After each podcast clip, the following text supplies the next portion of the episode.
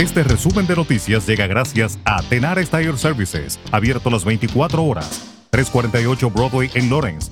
Teléfono 978-327-6802. Los líderes de Massachusetts están planeando la posibilidad de que miles de puertorriqueños se dirijan al área en busca de ayuda después de que el huracán Fiona azotara la isla.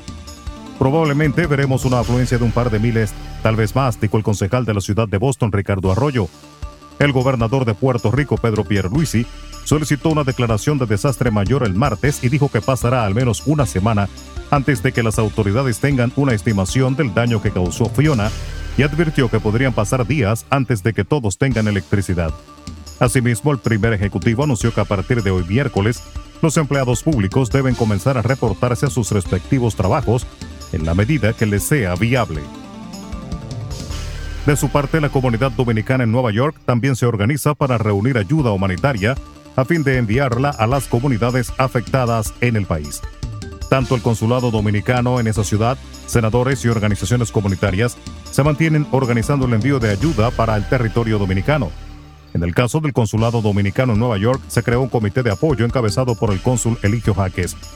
El senador del estado de Nueva York, Luis Sepúlveda, anunció este martes que están trabajando en conjunto con varias organizaciones sin fines de lucro, como la Federación Hispana, para hacer un enlace a fin de que las personas puedan contribuir con la ayuda humanitaria que necesita República Dominicana luego del paso del huracán Fiona. Mientras tanto, las autoridades dominicanas han reportado hasta ahora dos muertes, un hombre de 68 años golpeado por la caída de un árbol y una joven de 18 años que fue golpeada por un poste eléctrico que caía mientras conducía una motocicleta. La tormenta obligó a más de 1.550 personas a buscar refugio y dejó sin electricidad a más de 400.000 hogares.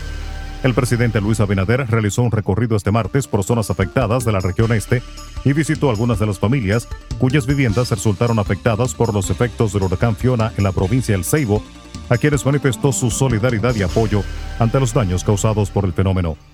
Asimismo, Abinader informó que están coordinando todos los aspectos necesarios para ayudar a las familias afectadas, incluida la entrega de raciones de alimentos, las cuales dijo ya tienen listas. El presidente Abinader sostuvo que también estarán ayudando a cada ciudadano con los materiales de construcción para ayudar a reparar sus viviendas junto con el Ministerio de la Vivienda. Manifestó que este jueves se les va a entregar un aporte especial a los alcaldes y directores de distritos de las zonas afectadas del país para contratar personal y contrarrestar el desastre. El presidente dijo que les tomará unos cinco días tener un estimado de los daños que ocasionaron las inundaciones a la agricultura y a las infraestructuras.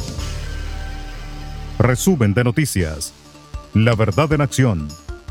Jorge Auden. Conduzca seguro confiando el cuidado de sus ruedas a Tenares Tire Services, abierto las 24 horas, los 7 días de la semana. 348 Broadway en Lawrence. Al comprar gomas nuevas, recibe reparación de por vida, además de otros servicios también de por vida. Tenares Tire Services también ofrece alineación y balanceo y autodetailing. Las mejores gomas nuevas y usadas en Tenares Tire Services, con el trato afable de Brian de Peña y su equipo. Tenares Tire Services, 348 Broadway en Lawrence. Teléfono 978-327-6802.